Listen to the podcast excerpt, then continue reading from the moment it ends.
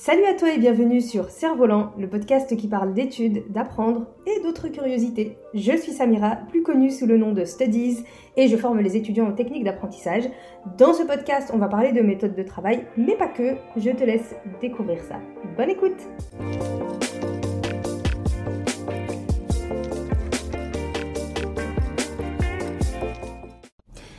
Hello à toi et bienvenue sur ce nouvel épisode du podcast Cerf-Volant.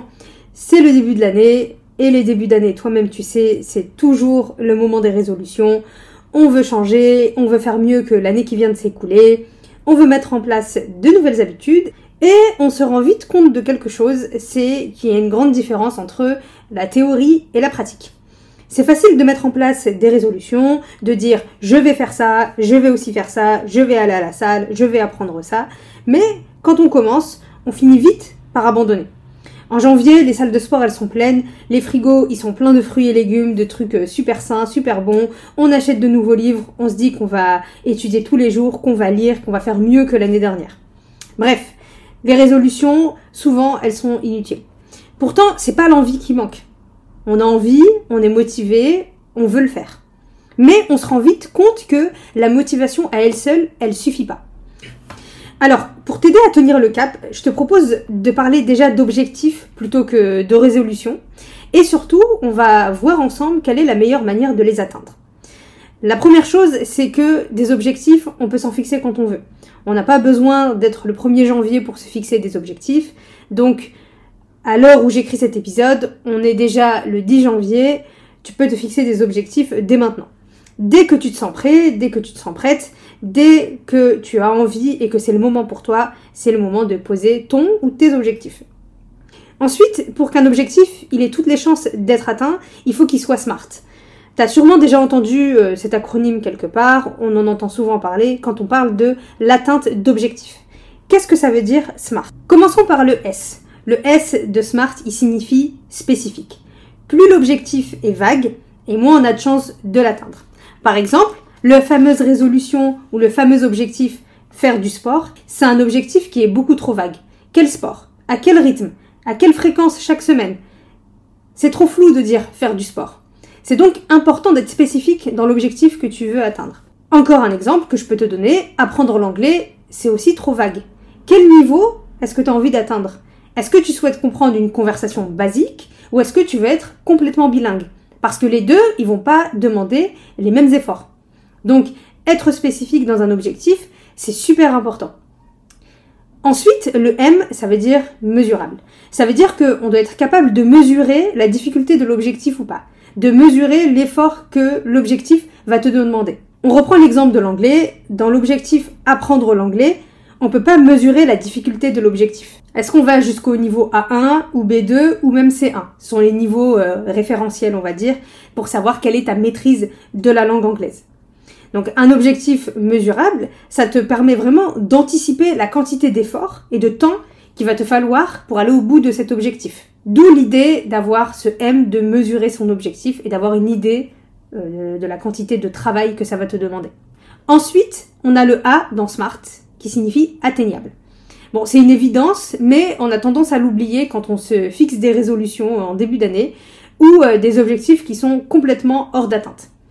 Si tu te donnes comme objectif, par exemple, de maîtriser quatre langues différentes en même pas un an, alors que tu as déjà des cours ou tu as un travail à côté, voilà, il faut être honnête et se rendre compte que ça va être quand même assez compliqué. Et les étudiants, ils sont nombreux à faire cette même erreur. Ils se fixent des objectifs de dingue pour leurs cours, du style euh, je dois connaître mes 15 chapitres de cours en 10 jours. Et c'est tellement insurmontable qu'ils finissent par abandonner et penser que bah, ce sont eux qui sont pas intelligents, euh, ils sont pas assez intelligents pour réussir cet objectif, alors que non, c'est pas eux qui ne sont pas intelligents, c'est l'objectif en lui-même qui n'est pas intelligent.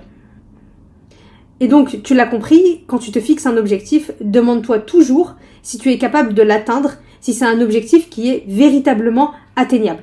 C'est bien d'avoir des rêves, mais quand on veut transformer ces rêves en objectifs, c'est important de faire en sorte qu'on puisse atteindre les étapes que l'on met euh, au fur et à mesure pour atteindre ce rêve-là.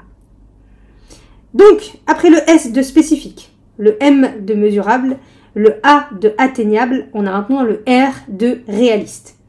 Alors ici, réaliste et atteignable, ça peut sembler un peu similaire, mais c'est pas véritablement la même chose et tu vas le voir. Tu peux tout à fait te fixer un objectif qui est atteignable et qui est pas du tout réaliste, parce qu'en vérité, tu disposes pas du temps nécessaire pour le faire.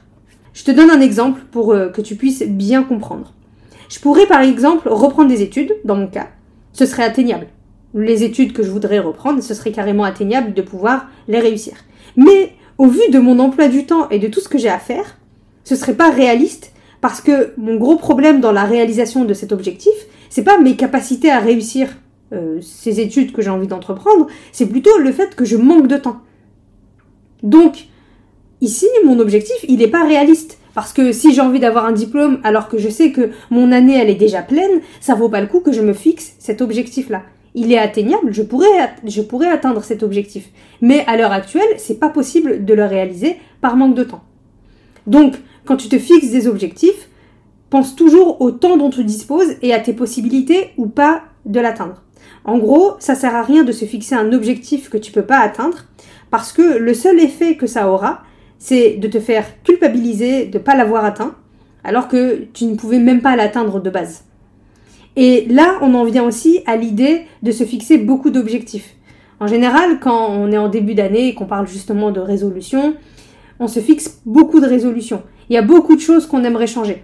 Et c'est là qu'on se rend compte que quand on se fixe des objectifs durant une année ou durant un certain laps de temps, c'est important de prendre le temps et de prioriser et de se rendre compte que si je me fixe certains objectifs, eh ben, il y a d'autres objectifs que je devrais forcément mettre de côté ou décaler à plus tard parce que je ne peux pas tout faire en même temps. Et enfin, le dernier point, donc dans Smart il manque la lettre T, l'objectif doit être temporellement défini. Et oui, mettre une deadline à la fin, c'est super important. Parce que on le sait, quand tu mets en place des résolutions, c'est facile, on s'est tous dit je veux apprendre le piano, j'ai envie d'apprendre l'anglais, l'espagnol, telle autre langue, j'ai envie de faire tel sport, mais il n'y a rien qui suit. Donc, pour te fixer un objectif que tu es sûr d'atteindre, fixe-toi une deadline ou un temps limite pour que tu puisses te donner un temps bien limité pour atteindre cet objectif. Ça peut être une année complète, ça peut être deux ans, trois mois, trois semaines, peu importe, mais tu dois te dire que d'ici le temps que tu t'es fixé, d'ici ce temps-là, tu dois avoir réussi à atteindre cet objectif. Parce que si on n'a pas de deadline, en fait, ça veut dire que on dispose de tout le temps du monde et on va prendre le temps. Et donc, on ne va jamais faire. Et si ta deadline, elle est trop lointaine, je te conseille vraiment de mettre en place des, des sortes d'étapes intermédiaires pour te permettre de mesurer ton avancement. Si par exemple, tu te donnes un an pour comprendre l'anglais couramment, alors tu peux te fixer des étapes mensuelles. Le premier mois, tu apprends à former des phrases simples en anglais, par exemple. Le deuxième mois, tu te focalises sur la conjugaison des verbes au présent et au passé, et ainsi de suite. Ça te permettra de ne pas perdre ton objectif de vue, ton objectif qui est beaucoup trop lointain. Et parfois, on a du mal à se projeter. Et comme on a du mal à se projeter, ben on va soit abandonner l'objectif, soit euh, l'oublier complètement. Et c'est hyper important de se fixer ce temps-là parce que sinon, on ne s'y met jamais au final parce que on a le temps de le faire. Alors que quand on se fixe des objectifs qui sont temporellement définis, c'est-à-dire je me donne tel nombre de mois pour arriver à tel objectif, eh ben ça va nous permettre d'avoir un cadre temporel qui, nous va, qui nous aider en fait à agir directement et à éviter de procrastiner.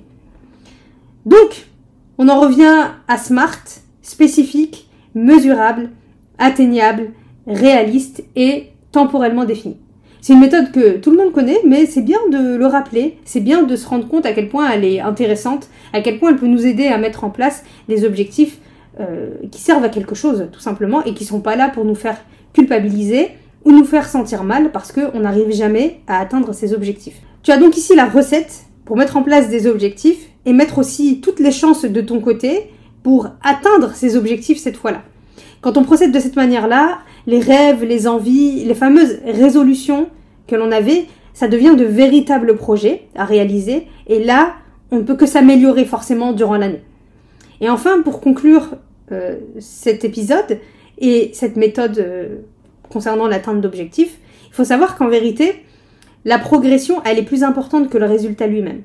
Si tu t'es fixé par exemple pour objectif de faire du foot, parce que tu as envie de faire des matchs et compagnie, mais au final, même si tu n'as plus envie de faire de matchs ou que tu n'en fais pas, tu te rends compte que tu as quand même progressé au foot, que tu es bien meilleur au dribble, au tir, enfin peu importe, que ta forme physique elle est bien meilleure, que ton mental il est bien meilleur, que tu as beaucoup plus d'endurance, et au final, tu as tout gagné, au final. Et au final, tu as tout gagné. Parce que c'est la progression qui t'a permis d'en arriver là. Ta, progression, elle t'a permis d'être euh, en meilleure forme. C'est la progression qui t'a permis aussi d'être euh, dans de meilleures dispositions mentales, même de connaître des gens et ainsi de suite.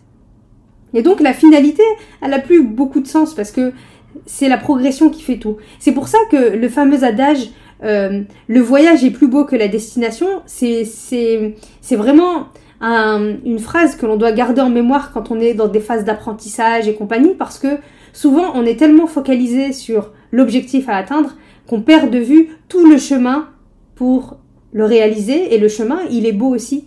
Et c'est dans ce chemin-là qu'on se crée au final tous les souvenirs.